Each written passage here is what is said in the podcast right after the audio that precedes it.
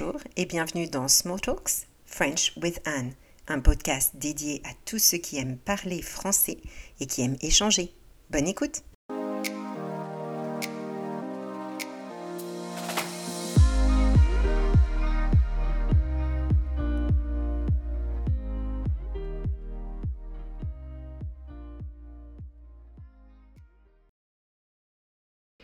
Bonjour tout le monde, donc nous sommes ce soir euh, en direct de Montréal avec Bill, mon mari comme vous l'aviez déjà rencontré dans l'épisode 1. Bonjour. En fait 2. Euh, bonjour Bill, euh, ce soir nous parlons de la relâche. Alors la relâche pour les Québécois ou les gens qui sont au Canada ou même en Suisse, vous connaîtrez ce que cela veut dire. Ça veut dire vacances, mais plutôt en France, nous utiliserons le mot vacances scolaires. Donc pour nos enfants, c'était la, la semaine de la relâche euh, cette semaine.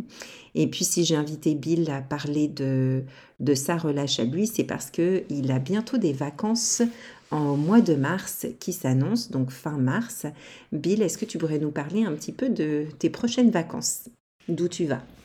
Oui, alors euh, je vais euh, pour mes prochaines vacances te faire euh, hors piste, haute route, proche de la frontière entre Alaska et la Colombie-Britannique. Alors entre le, le frontière de Canada et les États-Unis au nord du Canada.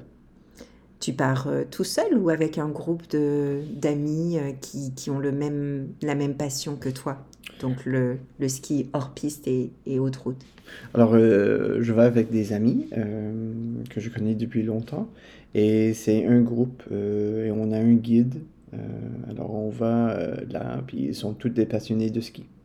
Donc, quel est le format un petit peu de ces vacances un petit peu qui sont originales, hein, parce que c'est pas très ordinaire de partir dans un endroit aussi euh, isolé? Euh, est-ce que tu peux me parler un petit peu de comment tu y vas, quel moyen de transport tu prends à partir de Montréal et euh, le, logement là-bas? Alors, en fait, on part de, de, Montréal, puis on passe à travers une connexion à Vancouver, puis après ça, on change d'avion. On va d'un très petit avion. Euh, et il y a seulement un vol qui va à cet euh, endroit, à Smithers, dans le nord de la Colombie-Britannique. Alors, c'est un vol par journée qui rentre là et, qui décolle. Et après ça, on prend un hélicoptère de ce village, puis on rentre dans le glacier. Alors, euh, dans le glacier, dans le côté, il y a un gîte, et c'est un gîte pour toutes les personnes qui vont être là. Alors, c'est euh, tous les gens euh, qui vont skier, les guides, le chef. Euh, alors, c'est tout le monde dans un petit maison. C'est pas grand, c'est pas la grande luxe.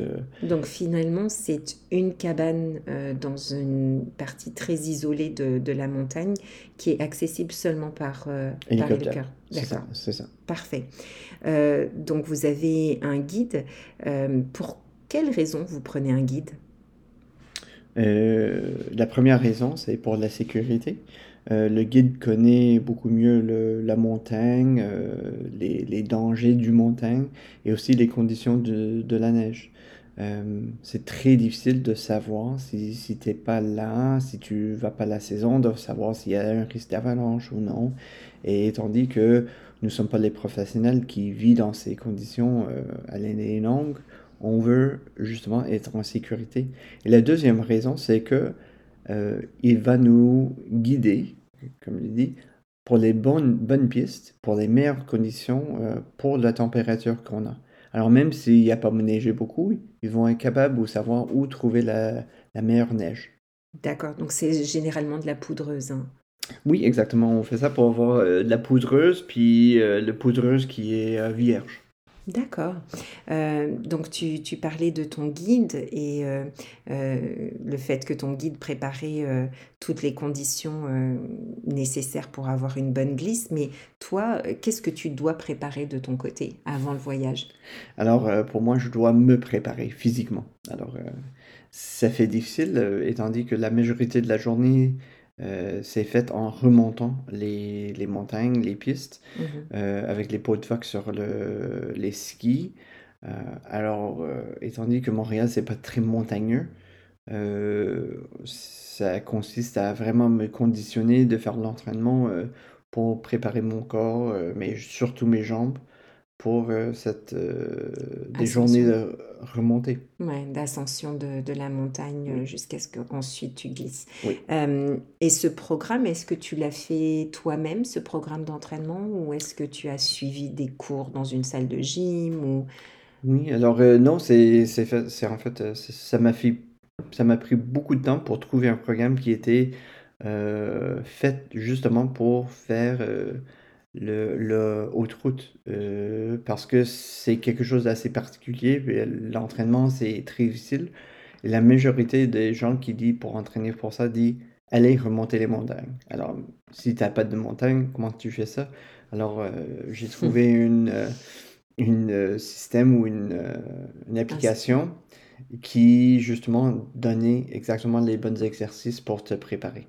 Et ça consiste en quoi? Juste un, un petit exemple d'exercice que tu dois faire. Euh, Tu la majorité, oui, la majorité, c'est que ça consiste de, de renforcer euh, la, la force et l'endurance de les euh, jambes.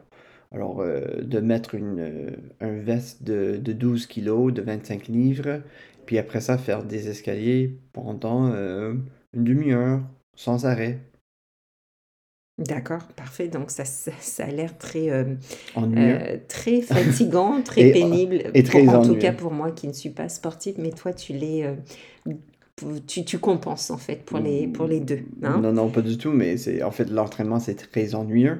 Euh, c'est pas que je l'adore, mais je sais que si je fais pas ça, euh, je suis vraiment en trouble quand ça vient à la montagne. D'accord. Puis ça peut tu, être une, en fait, ça peut être un danger aussi si t'es pas préparé. justement, euh, c'est ce que j'allais te demander. Est-ce que tu as eu déjà dans tes aventures avec tes amis ou ton groupe euh, euh, de, de passionnés de montagne des aventures où tu as eu peur?